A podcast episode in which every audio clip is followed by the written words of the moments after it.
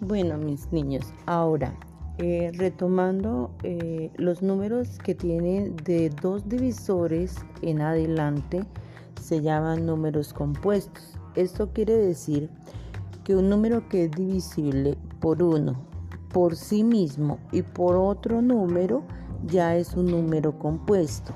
Ejemplo de ello, vamos a colocar el número 4. 4 es divisible por 4 porque 4 dividido en 4 me da 1. 4 dividido en 1 me da 4.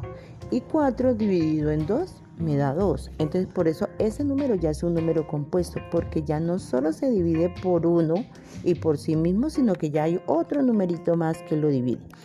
Cuando un número ya es divisible por más de dos números por sí mismo y por otro, entonces ya empieza a ser un número compuesto.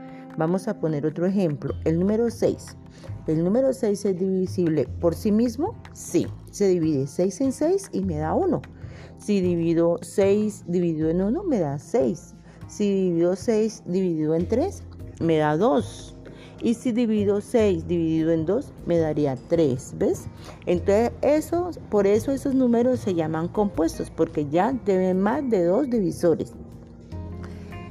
Eh, estos números eh, son los que posteriormente vamos a poder empezar nosotros a descomponer, que es nuestro siguiente tema, descomposición de números.